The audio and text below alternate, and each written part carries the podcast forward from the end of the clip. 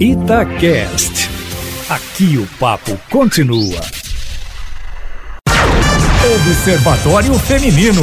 Olá, gente, bom dia no ar o Observatório Feminino deste domingo, dia 25 de abril. Hoje comigo, Alessandra Mendes e também, é claro, com ela, Fernanda Rodrigues. Bom dia, Nanda. Bom dia, Alessandra. Bom dia para todo mundo que está na escuta. Para vocês que estão aí em casa nesse domingo, véspera já de segunda, pensando, é, semana começando, daqui a pouco tem aula. Pois é, hoje a gente tem um programa especial para discutir exatamente isso, o retorno das crianças, até então as menores, né, para as aulas. Então, nosso programa especial é com a secretária de Educação de BH, Ângela Dalben. Bom dia, secretária. Prazer falar com a senhora hoje. Bom dia, Alessandra. Bom dia, Fernanda. Um prazer estar aqui com vocês. Então, gente, amanhã, dia 26, é o retorno das aulas presenciais na rede infantil aqui na capital. Depois de mais de um ano de ensino remoto, voltam as atividades presenciais. Mas os alunos mesmo voltam apenas na outra segunda, dia 3 de maio. Então, atenção, pais e responsáveis, é bom a gente fazer essa diferenciação. Amanhã volta voltam os profissionais, os alunos só na segunda que vem, dia 3 de maio. Muitas mães, pais responsáveis estão com dúvidas sobre esse retorno. Por isso, o programa de hoje é tão especial e a gente fez questão de falar com a secretária para entender todas as nuances, os detalhes do que, que vai acontecer a partir de amanhã na rede de educação infantil aqui da capital. Secretária, para começar, eu acho que a senhora precisa explicar para a gente, para os nossos ouvintes, como é que vai ser esse retorno. Pois bem, como que vai ser esse retorno, não é? Nós estamos, na verdade, com muitas esperanças que tudo dê certo. Belo Horizonte é uma das últimas cidades a propor um retorno da escola. Então, nós já temos mais de um ano aguardando esse momento, as crianças esperam esse momento e nós não podemos frustrá-las. Na verdade, a gente acredita que, que esse momento é o momento certo, porque as pesquisas estão nos dando segurança a respeito de, do, do fato das crianças não serem o vetor de transmissão da doença. É um dado importante, porque ele não era dito dessa forma no início da pandemia. Em março do ano passado, quando as escolas suspenderam suas aulas, dizia-se exatamente o contrário, que as crianças é que eram os vetores de transmissão e as pesquisas ao longo do ano, né, e foi ao longo do ano que, que a comunidade científica aprendeu a lidar com o vírus, né? muita coisa foi aconteceu e foi aprendido, muita pesquisa, não é? Então, hoje nós temos segurança para abrir as escolas, acreditando que vai dar certo. Mas como que vamos abrir? com muito cuidado. E eu tenho dito que o mais importante de tudo é a disciplina. Nós temos que ter uma cidade toda, não é, do lado das crianças, é? ao lado das crianças, cuidando das crianças e com disciplina. O que é disciplina? Uma cidade que que adere sim ao uso da máscara sempre, não é uma cidade que adere também à, à higienização das mãos sempre que você tocar em algum objeto diferente, não é? E o distanciamento social. Nós estamos voltando, mas estamos seguindo protocolos rígidos neste retorno. Então, durante essa semana, nós detalhamos os protocolos da cidade, porque é um protocolo único para a cidade. Nós detalhamos e conversamos com os diretores. Na semana que vem, nós temos os diretores levando esses protocolos para as escolas, conversando com os professores, treinando esses protocolos né, no dia a dia da escola para que sejam seguidos à risca, também com os funcionários, né, equipe de limpeza, porque a higienização da escola vai ser fundamental, e também os pais. Quer dizer, nós temos a semana que vem como uma semana de aprendizagem para o retorno né, aprendizagem junto dos professores, junto dos pais e dos, de todos os trabalhadores. E aí o, o retorno das crianças na segunda-feira é justamente porque a gente acredita que é o momento em que todos vão estar realmente prontos né, para essa forma, nova forma de, transitar pela escola, de ir à escola, até que a gente tenha vacinação em massa. Então, gente, já ficou esclarecido aí como é que vai ser esse retorno, né, dos profissionais a partir de amanhã, das crianças na semana que vem, mas no meio desse caminho aí tem uma pedra.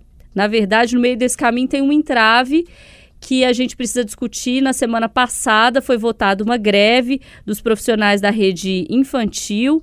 Os profissionais votaram na terça, retificaram essa decisão na quinta.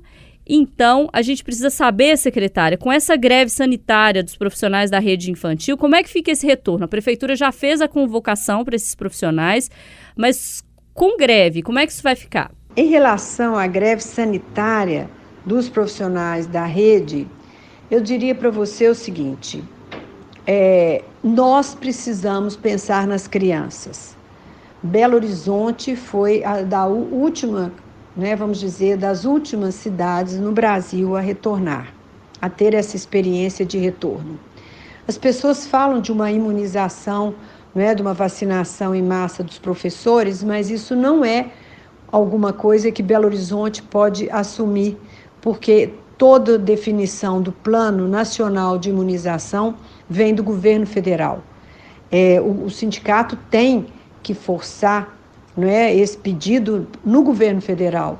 Belo Horizonte simplesmente recebe as doses e vacina conforme a determinação do governo federal. Então, nós não podemos aguardar mais porque as crianças precisam de nós. Nós precisamos atender ao chamado delas. É nossa missão e é uma missão da cidade atender as crianças. Ora, se nós temos alguns professores que têm comorbidades, eles já foram chamados ah, pela perícia, nós, nós é, inclusive pedimos que eles fossem, porque aqueles que têm comorbidade com certeza não retornarão, né? aqueles que têm mais de 60 anos também não. Mas nós acreditamos que aqueles que têm plenas condições estarem trabalhando é, devem assumir esse lugar. Por quê? Porque já ficou constatado que se você tem disciplina, se você realmente lida com os protocolos de maneira responsável, de uma maneira adulta, não é? seguindo à risca o que está sendo demandado, que é o uso de máscaras, higienização das mãos e o, o, o isolamento com base em dois metros possível e sabendo que não são as crianças que são os vetores de transmissão e por isso todos os cuidados que nós estamos tendo com as bolhas, nós não temos por que não voltar. Imagine você que nós temos é, inúmeros professores, né, assim como familiares nossos, que já faleceram de Covid. Nós temos uma lista, assim, de óbitos de professores. Mas nós não tínhamos as escolas abertas. Então, não são as escolas que estão provocando essa pandemia. E nós temos as pessoas indo aos supermercados, né, fazendo suas compras, pessoas que estão é, seguindo não é, a sua vida conforme as possibilidades, não é? E, e, e, e quem segue à risca os protocolos está sendo demonstrado que não correm riscos. Então, não é a escola que está provocando a pandemia. Nós temos que aprender a conviver com essa pandemia, porque não podemos criar mais vulnerabilidade com as crianças. Elas precisam de nós. É o momento das crianças, é o momento dos nossos alunos. E nós, professores, temos que atendê-los naquilo não é, que eles precisam, que é abrir a escola com cuidado, seguindo todas as regras necessárias e tentando da melhor forma possível fazer com que tudo dê certo. Secretária, a gente já falou aí sobre essa greve sanitária dos professores, mas tem uma outra questão que a gente já abordou aqui também na rádio é, essa semana, que são as creches conveniadas da prefeitura elas dizem que não têm condições e não vão conseguir voltar porque não tem estrutura para fazer, né, para receber essas crianças. Como é que vai ficar essa situação? Em relação às creches parceiras, é, algumas delas que reclamaram que não tem estrutura, nós temos uma justificativa, né? Nós, nós tentamos enviar muitos insumos, muitas, muitos, muitos materiais né, relacionados aos protocolos, como máscaras, álcool, álcool, álcool em gel e outras coisas, mas elas não estavam com os seus porteiros nas, na, nos, nos, espaços, né? É, elas estavam totalmente fechadas. E com isso, nós acumulamos esses materiais na, na SMED. E agora, essa semana, que a gente vai levar para elas. Então, algumas ficaram mesmo é, aflitas esperando esse material, que vai ser entregue agora, né, essa semana.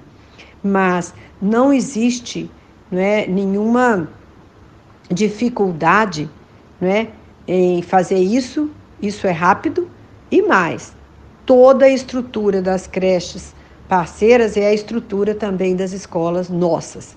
Nós não, não fazemos diferentes, diferenças entre o kit, os kits de higiene, alimentação e todos os protocolos a serem seguidos. O que a gente tem realmente são estruturas físicas diferenciadas. Nós temos creches que estão em prédios que são difíceis, são problemáticos. Muitos tiveram a sua, a, as suas reformas já finalizadas, muitos estão em condições de receberem as crianças, mas alguns não têm realmente estrutura física muito adequada, porque são pequenos, às vezes não tem a ventilação adequada. Isso significa que as bolhas deverão ser menores. Então, se o espaço físico é menor, nós vamos ter o menor número de crianças. E se tem espaço que é, que é impeditivo, não é? pela ventilação, outra coisa, nós não podemos ter crianças. Então, isso tudo faz com que haja alguma diferença entre uma instituição e outra. Mas é importante que o diálogo entre as famílias e a escola aconteça para que as famílias entendam o que, que está prejudicando, na verdade, o atendimento. É, e esse atendimento ele está muito vinculado ao espaço físico, não é que é o espaço que vai permitir o número de crianças numa determinada bolha, né, num determinado agrupamento com um professor. Então, essa que é a questão. Pois é, então a gente tem nesse horizonte aí greve de profissionais da rede pública infantil, tem também a questão da estrutura das creches, né, que estão dizendo aí que não tem como voltar nesse período.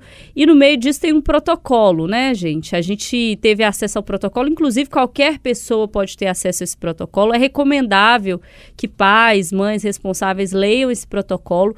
Está no site da prefeitura, o pbh.gov.br, tem uma aba lá coronavírus e lá dentro você tem acesso aos protocolos e o da educação tá lá. E eu vou confessar, gente, que quando eu li esse protocolo, Fernanda, eu fiquei um pouco assustada, inclusive, assim, porque é um protocolo de muitas páginas, com uma série de recomendações que vão desde a quantidade de alunos, como eles entram na aula, a quantidade de pia que tem que ter na escola, a distância dessas pias, a quantidade de vezes que troca máscara, álcool em gel, lavar a mão, atividades restritas, por exemplo, não pode ter massinha, não pode ter atividade em grupo, não pode trocar lanche entre as crianças. E é isso, a gente está falando de crianças é, que vão até seis anos de idade, né? É muito difícil de controlar isso tudo. Mas existe esse protocolo, a gente vai ver como é que ele vai funcionar a partir de agora. Eu queria aproveitar para ouvir a secretária, então, sobre esse protocolo, que ele é bem rigoroso, com alguns itens que parecem, pelo menos para gente que lê né, de fora, sem entender esse processo, difíceis de serem cumpridos.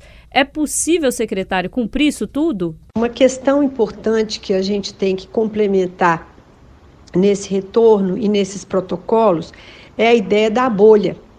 Porque quando a gente fala do uso da máscara, do uso da, da, da higienização das mãos, nós falamos também do distanciamento social e como fazer isso numa escola, onde a base dela é a socialização. Nós trouxemos então a ideia da bolha ou da célula. O que, que é isso? Não é? Significa que nós vamos ter um professor com um agrupamento de cinco, seis, sete estudantes, dependendo do tamanho da sala de aula que eles vão ficar. Porque nós temos que ter um distanciamento de dois metros para cada um, quer dizer, é uma razão.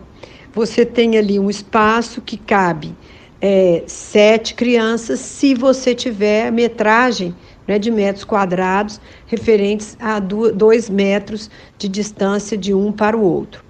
Isso significa que essa bolha não vai se encontrar com outra bolha. Quer dizer, o grupinho de crianças que estiver com uma professora não vai se encontrar com o grupinho de crianças da outra professora. E na hora de alimentar-se, essas crianças vão se alimentar na sala de aula, juntas, né? Mas nunca interagindo com outra bolha. Se forem ao parquinho, vão brincar juntas no parquinho. E esse parquinho tem que ter o tamanho também devido para um distanciamento de dois metros para cada uma das pessoas que estiver ali.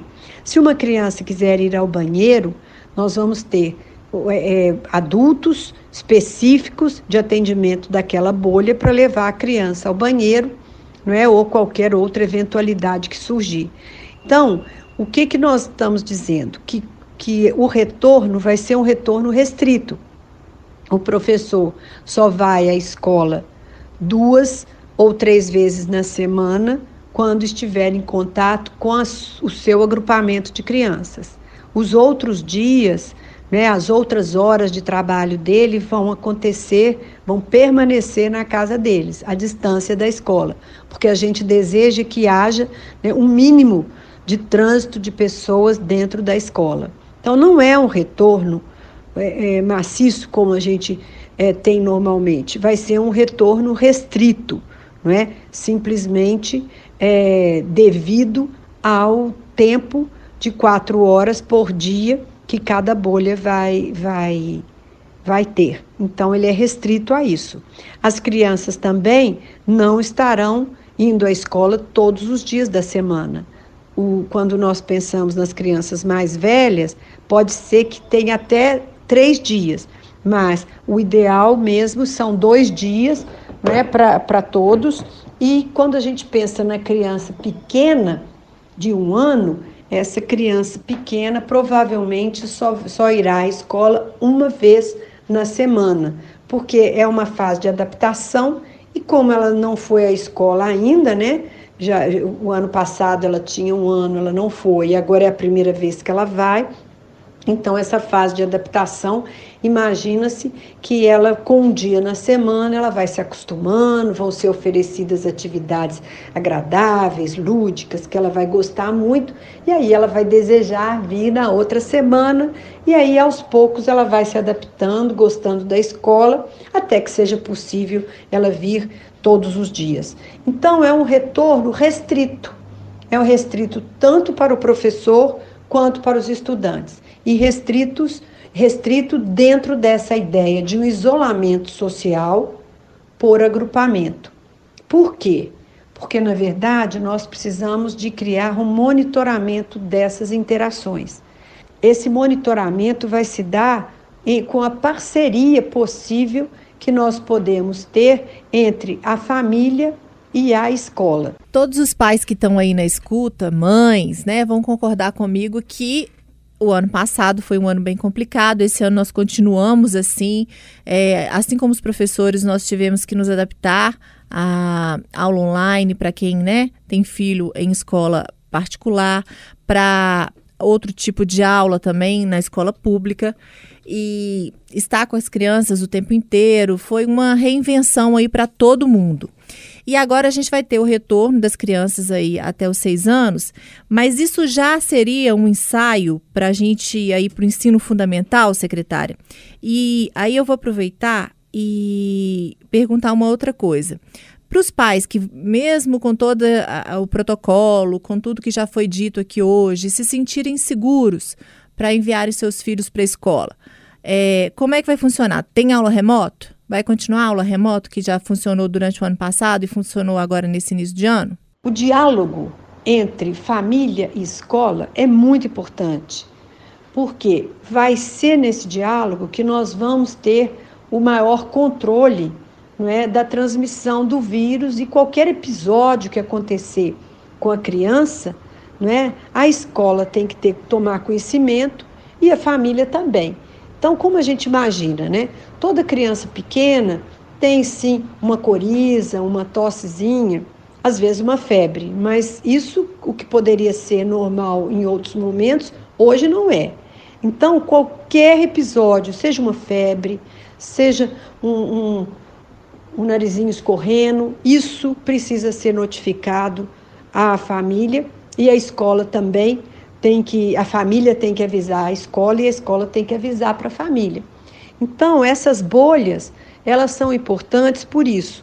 Se porventura alguma coisa dessas acontecer com alguma criança desse agrupamento, esse agrupamento vai ser suspenso, não é? até que seja analisado se houve uma, um, uma coisa simples que pode retornar normalmente ou se porventura não é, é algo que deve se preocupar mais. E idem também se a família, alguma coisa acontecer na casa da criança ou na família da criança. Então, se alguém apareceu de Covid na, na, na família, tem que ser informado para a escola. E, e, a escola também tem que estar atenta a tudo para estar em, em, comunicação permanente com a família.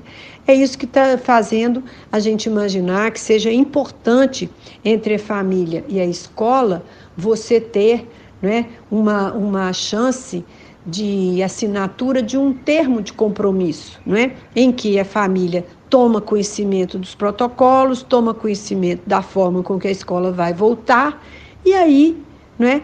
Família e escola vão conseguir não é? organizar um retorno tranquilo, feliz e sem nenhuma ocorrência desagradável. Aquelas famílias que não se sentirem seguras para encaminhar os seus filhos, necessariamente elas não precisam encaminhar. Por quê? A gente recomenda que todas as escolas permaneçam com o atendimento remoto, que seja opcional a ida presencial.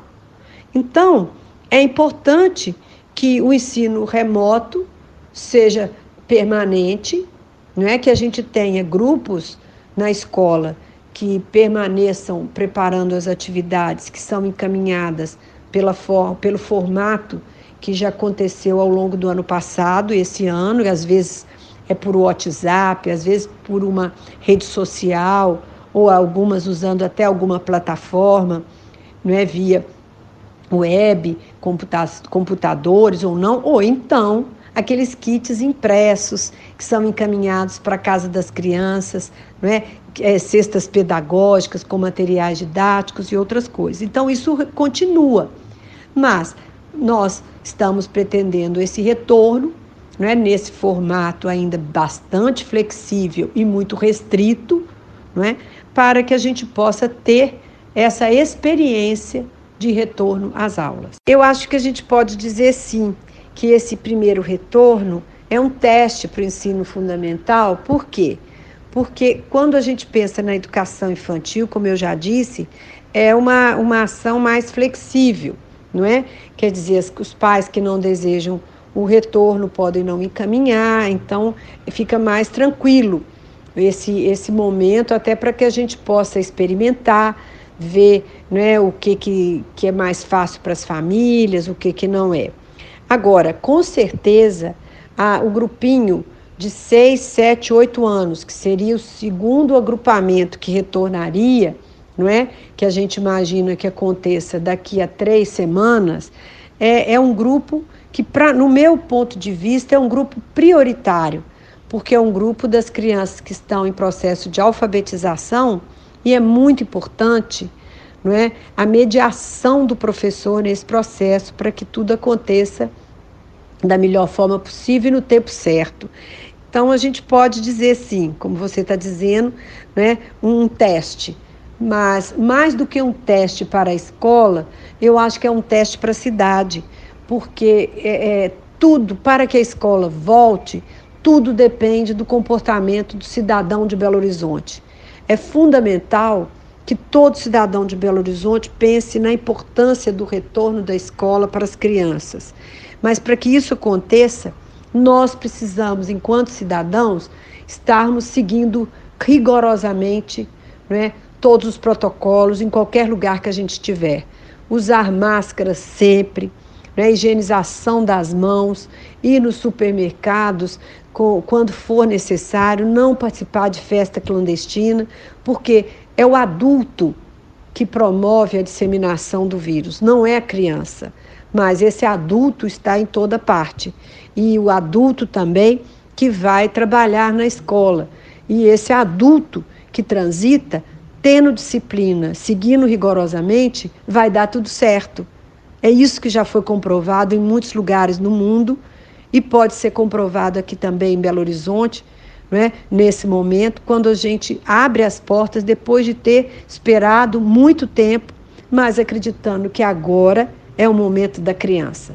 Agora é o momento de todos nós darmos um crédito de confiança a essa criança que merece o melhor de nós. É isso, gente. A gente tentou com o programa hoje esclarecer um pouco sobre esse horizonte, como vai ser o retorno das aulas na rede infantil aqui de Belo Horizonte. Relembrando, né, para quem não ouviu desde o início, amanhã voltam os profissionais, alunos mesmo, só na semana que vem, a partir do dia 3.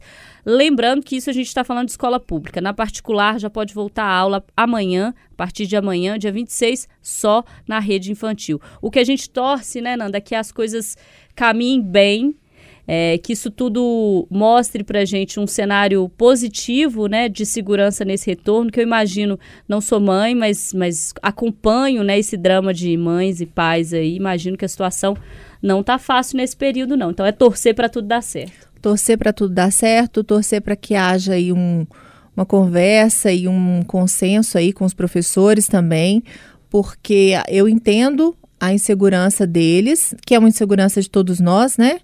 É, que também quem vai enviar um filho vai estar tá também um pouco inseguro, mas em algum momento a gente vai precisar começar esse retorno. Espero que isso seja avaliado aí semana a semana, dia a dia, para ver se está dando certo ou se a gente precisa recuar e, se for necessário, recuar. Vamos acompanhar o que vai acontecer nos próximos dias com grande expectativa. Isso, são muitos muitas questões aí envolvidas, mas a principal delas é a vida, né? Seja do professor, do funcionário que está lá, o cantineiro, o porteiro, seja do aluno, seja da família do aluno. Então é muita coisa envolvida, a gente precisa pesar isso tudo e a gente torce para as coisas melhorarem, né, no futuro muito próximo. Então eu vou agradecer aqui a presença da secretária de Educação aqui de Belo Horizonte, Ângela Dalben. Secretária, obrigada. Eu que agradeço a você, Alessandra, a você, Fernanda, pela oportunidade. Né? Acho que foi um programa importante de esclarecimento e estamos às ordens para novos esclarecimentos que se fizerem necessários. Estamos à disposição. Um grande abraço a todos os ouvintes da Itatiaia. É isso, gente. A gente se vê na semana que vem. Um ótimo domingo para todo mundo. Juízo, viu, gente? Juízo. A pandemia não acabou, não. Um abraço.